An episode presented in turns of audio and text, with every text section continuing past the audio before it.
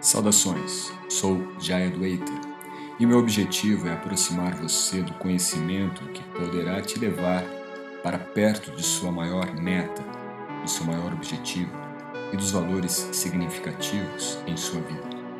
E nesta nova temporada, nós vamos abordar temas específicos de forma a trazer para o nosso dia a dia uma nova visão do yoga presente em cada detalhe daquilo que fazemos, daquilo que experienciamos. O objetivo então será de expandir a sua visão e a sua percepção no horizonte da vida. A coisa mais importante que nós temos na vida, seja considerando os fatores profissionais, os fatores pessoais e até mesmo os fatores espirituais são as pessoas. Eu começo hoje o nosso episódio aqui do podcast Yoga Mindset, tocando nesse ponto que parece ter se perdido um pouco em algumas áreas, em alguns ambientes, quando nós tentamos observar o comportamento humano comportamento das pessoas nas redes sociais e mesmo nos ambientes onde se encontram. Eu sei que isso não é nada tão fora do normal. Você já deve ter e talvez presenciado continuamente esse tipo de situação, onde de condições humanas de natureza bastante natural do homem, passa-se a ter uma visão um pouco mais numérica. A numeração de pessoas, de qualidades, de comportamentos, de tendências. Agora, tem uma questão que é um pouco mais delicada e é ela que eu quero tratar com você, que é quando isto cai nas garras do yoga. O mundo do yoga, né, nós sabemos, ele é um mundo bastante paradoxal às vezes.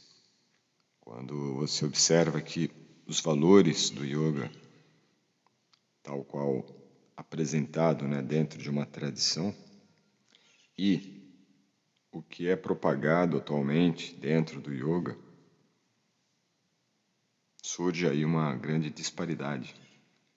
Se de um lado nós temos a exaltação de virtudes, de valores éticos, de princípios morais, e de uma postura bastante alinhada com a consciência espiritual, uma consciência mais ampla, de outro, nós vemos o quanto que a tendência de materializar a sua ação em yoga tem criado lacunas bastante significativas para muitas pessoas.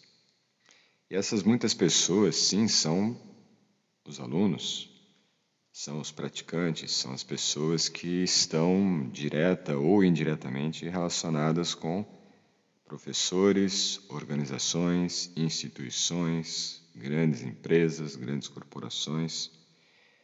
E aqui eu toco num ponto um pouco mais macro, né? porque nós temos grandes empresas hoje de tecnologia que atuam na área do yoga Principalmente nos Estados Unidos, nós vemos algumas empresas, inclusive listadas na Bolsa de Nova York, e que fazem uma nova, uma nova mercadoria do yoga, totalmente voltado à questão consumista do yoga.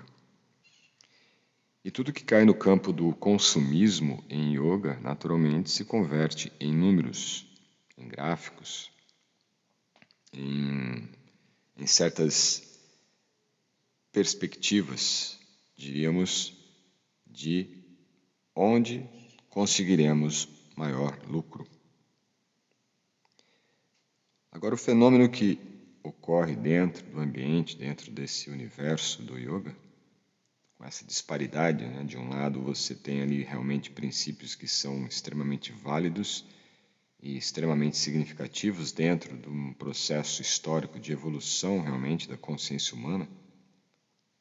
Por outro, nós vemos um retrocesso dessa consciência em termos da sua qualificação espiritual, em termos de princípios alinhados com o verdadeiro sentido da vida humana.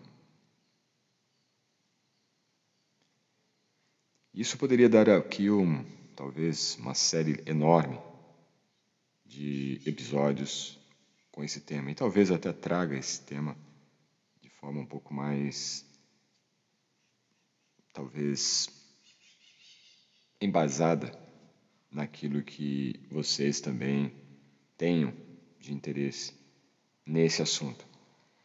Mas a questão principal é que, no meu caso especificamente, é que eu me exponho com você, eu sou professor de yoga, comecei o meu processo, minha jornada dentro do yoga já em 1995, de forma bastante pessoal, de forma bastante é, ligada ao meu objetivo, nada muito pretensioso.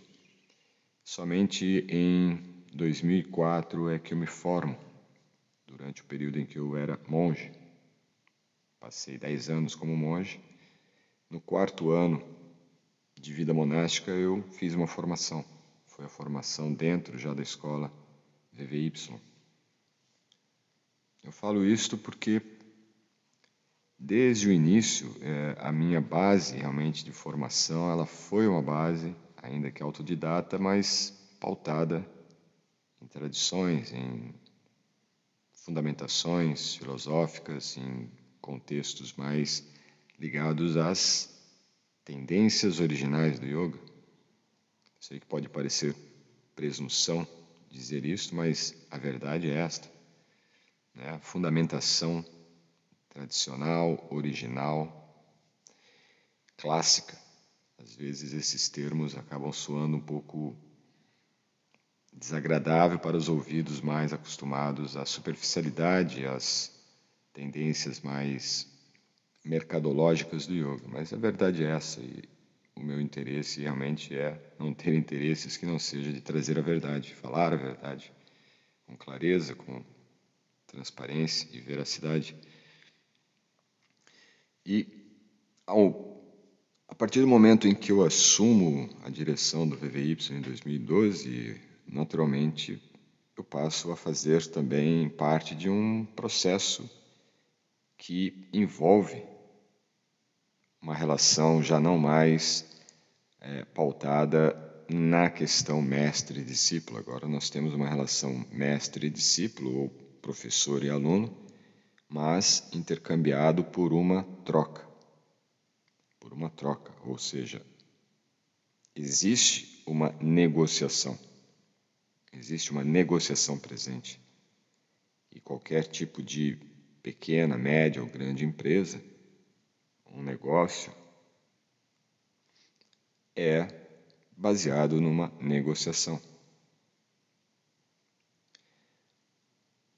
Agora, quando eu trago, e isso é o que eu vejo em bons professores, em bons negócios desenvolvidos dentro do yoga, quando você traz alinhado este princípio básico da tradição do yoga, de valores, princípios né, de ética e tudo isto pautado em bases verídicas,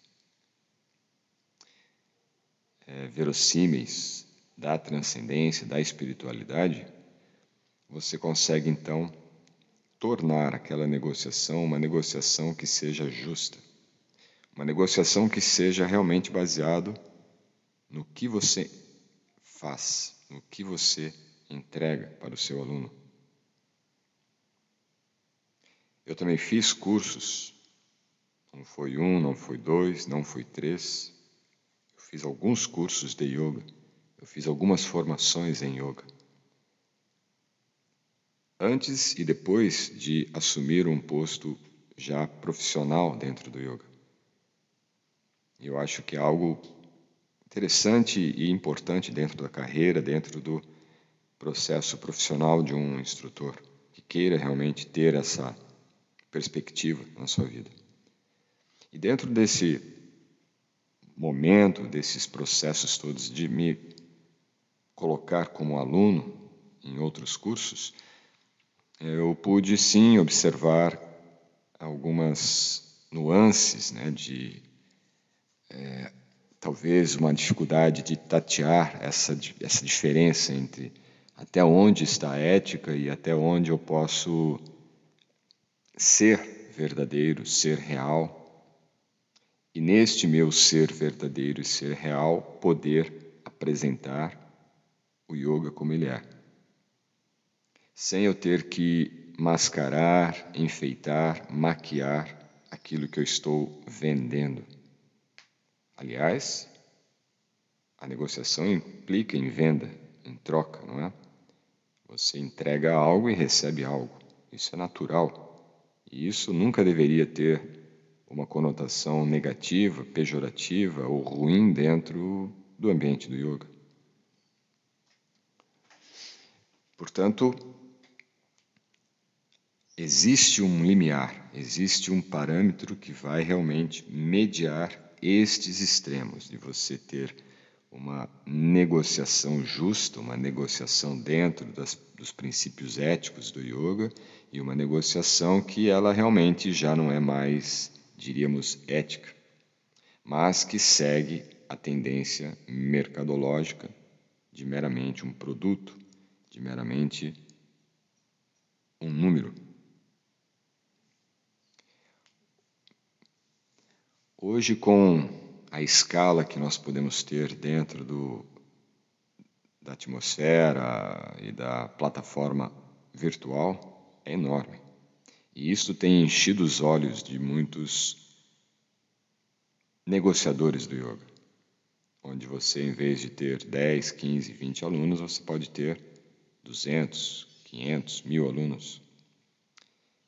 Aí então uma relação que antes era muito mais voltada na troca mestre-discípulo, professor-aluno, passa a ser apenas de um influencer e seus seguidores.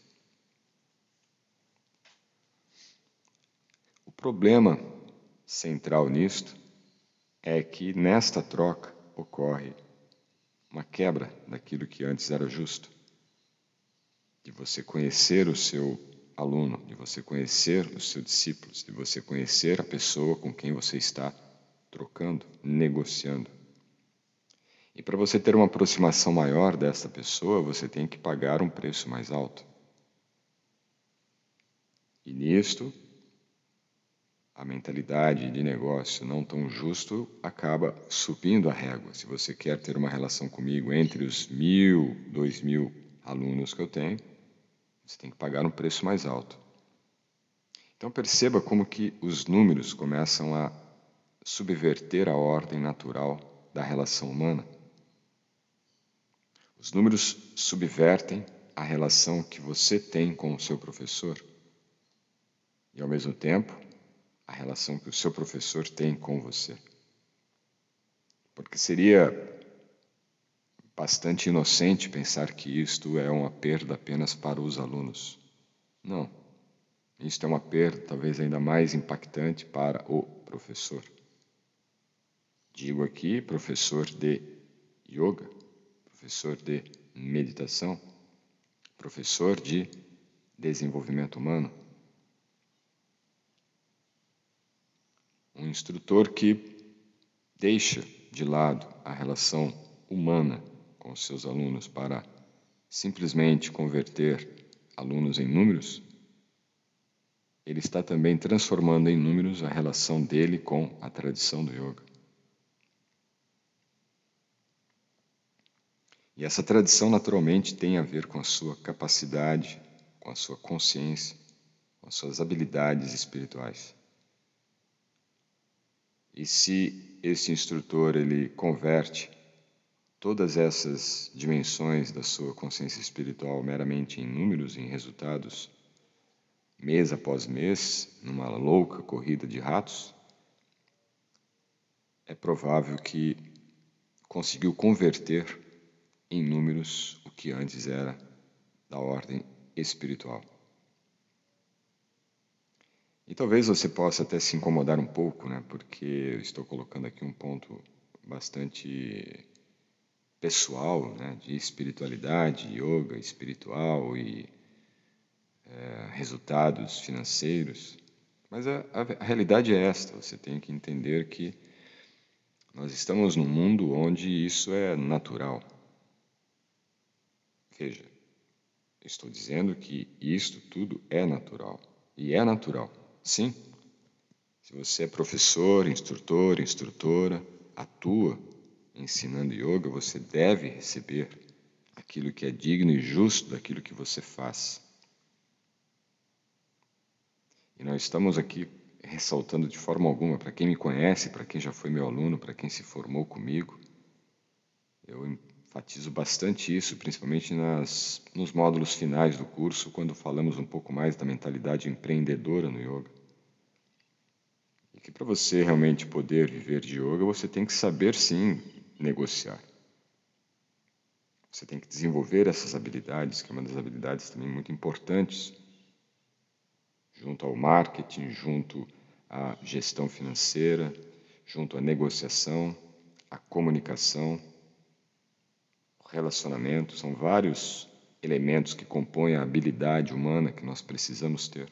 Mais do que uma universidade, uma faculdade, um diploma, um certificado, tudo mais. Isso é apenas um, uma, um comprovante, né? Assim como você vai no mercado e recebe ali um comprovante da compra que você fez, diplomas e PhDs é tudo um, um comprovante apenas. Então, a questão central, a questão central é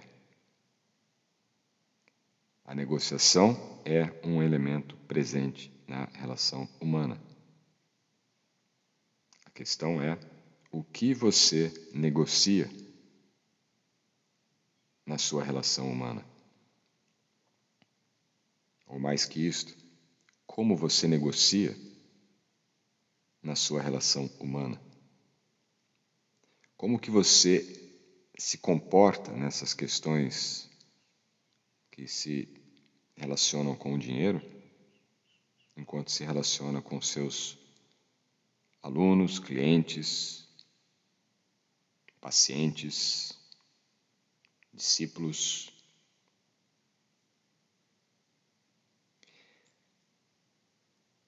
Eu te trago um pouco mais próximo para tentar não deixar com que esse fio tênue se estoure e que também você não abandone o raciocínio.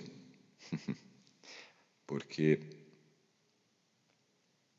o ponto central é que você entrega é baseado em números ou é baseado na sua realização espiritual. É isto que faz toda a diferença. Se você tem uma relação, uma negociação, uma reciprocidade com tudo e todos baseado apenas em número, o resultado pode ser algo um pouco vazio no final das suas contas.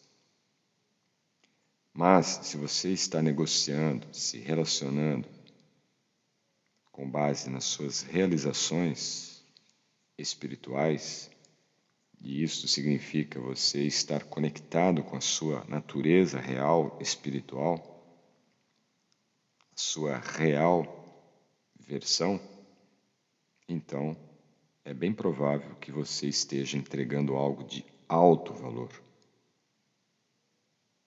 Você está conectado com a fonte, você está conectado com a sua verdade, com aquilo que é verdadeiro e você não está apenas falando uma verdade porque é moda hoje, é bonito falar a verdade, falar do propósito. Isso tudo é persuasão. O que importa é você estar realmente vinculado à sua verdade.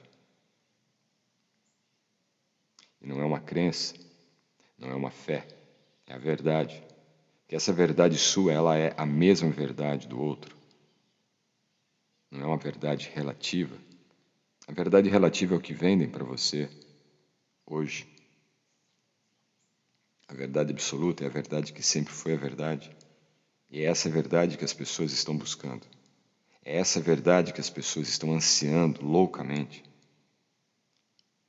Mas, pela influência dos influencers, o que se oferece são verdades relativas, verdades temporárias. Se você observar apenas nos últimos dez anos o tanto de invenções que foram criadas, para suprir demandas também criadas artificialmente para você e para todos nós, e para mim também. Chega a ser absurdo o quanto nós somos enganados por termos aquilo que sabíamos não ter nenhuma utilidade na nossa vida. Então, se eu estou negociando números, eu terei resultados apenas de números. E números são vazios, números não têm sentimentos, não têm emoções, números são apenas números. Mas se eu estou negociando uma verdade, essa verdade transforma, porque ela não é número, ela é verdade. E sendo uma verdade, ela vai impactar de forma verdadeira a vida das pessoas. E devido a esse impacto, essas pessoas não medirão números para negociar com você, para trocar com você, para te dar o melhor. Porque você está dando o melhor. E você não está considerando números, você está considerando a pessoa. Porque o que é mais importante é a pessoa, é o humano é o lado humano das pessoas. Eu sei que eu, eu, ouço muito isso, inclusive mesmo no ambiente do yoga, pessoas que, ah, eu já cansei do ser humano, eu prefiro os animais. Ah, eu não suporto mais os seres humanos, estão muito chatos. Ah, os seres humanos estão perdidos. Ah, os seres humanos não querem mais saber de Deus. Ah, os seres humanos estão todos iludidos. Ah, os seres humanos são todos carnes, materialistas, ateístas. Mas você esquece que você também é um ser humano? Você está apenas aceitando um rótulo, uma pequena parcela, para ser colocada também como um número dentro de uma estatística. Não é? Portanto, em toda relação, em toda negociação, o mais importante é a pessoa. E é isto que o yoga preserva a relação humana. Você nunca deveria aceitar ser tratado como número, visto como número. E você, instrutor ou instrutora de yoga, também não deveria nunca ver seus alunos, clientes, pacientes como números. Em vez disso, poderia de repente calcular o número dentro de uma gradação adequada da sua realização espiritual. Os números se aplicam apenas para nós mesmos. De 1 a 10, qual é o meu nível de aceitação das coisas? Qual é o meu nível de humildade? Qual é o meu nível de amor pelo que eu faço? Qual é o meu nível de tolerância, qual é o meu nível de sabedoria. Os números se aplicam para nós, para que nós possamos melhorar como seres humanos e melhorarmos a nossa relação humana com as pessoas, deixando de vê-las como números e passando a vê-las como almas espirituais eternas porque toda negociação é feita de alma para alma. A negociação é apenas um trato ou um contrato. E esse sim muitas vezes é baseado em termos, termos que são meramente estabelecidos dentro de um contexto social, de um contexto jurídico, de um contexto, diríamos, mundano, mas são necessários. E para encerrar esse raciocínio com você, ponto central desse último momento é: se você trabalha, se você atua como instrutor, instrutora, se você oferece algo, entenda, você não tem que deixar de cobrar, que é uma outra mácula que trazem, de não cobrar, porque achar que o yoga é algo para ser feito com o coração. O yoga é algo para ser feito de caridade. Não há nada de errado nisto. Mas se você entrega algo de valor, se você entrega algo verdadeiro, algo que está embebido na espiritualidade real, não no espiritualismo esotérico, invencionista, você não está fazendo nada de errado. Uma coisa é você observar o que se vende, o que se negocia hoje. Se você usar de números para calcular isso, você vai ver que uma porcentagem muito pequena é de coisas realmente válidas, importantes, essenciais, valiosas. A grande maioria ou a proporção maior de tudo que é negociado hoje no mundo entre vendedores e compradores, entre pessoas, de um lado um enganador e do outro o enganado, são porcarias. Desculpa usar os termos assim mais, né, menos cultos, mas se negocia muita porcaria. E as pessoas muitas vezes aceitam pagar caro por porcaria porque aquela porcaria está em alta, aquela porcaria está sendo falada em termos de número, cotação ou as vezes que o Google diz esta porcaria é bem procurada, está em alta. Então, se todo mundo tem essa porcaria, eu também tenho que ter. E do outro lado, o vendedor ou o enganador sabe, tem muitas pessoas procurando por esta porcaria, então eu também vou vender esta porcaria. Entende como que é o mercado? E o yoga caiu nesse mercado. Assim como a meditação caiu nesse mercado. Assim como tudo que estava relacionado com princípios mais puros, princípios mais elevados, caiu nesse mercado. Basta ver a religião, basta ver a ciência, basta ver os alimentos. A maior parte do que se tem é porcaria.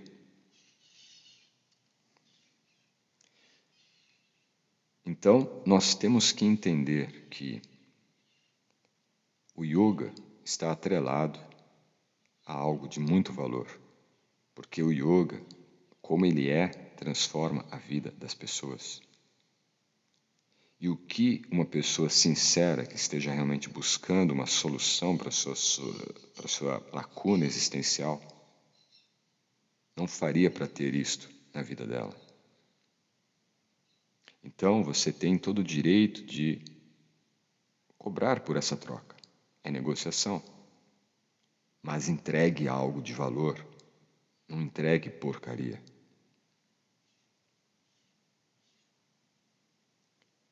Então suba o seu nível, eleve o seu nível, o seu nível de estudos, o seu nível de educação, o seu nível de treinamento, o seu nível de educação.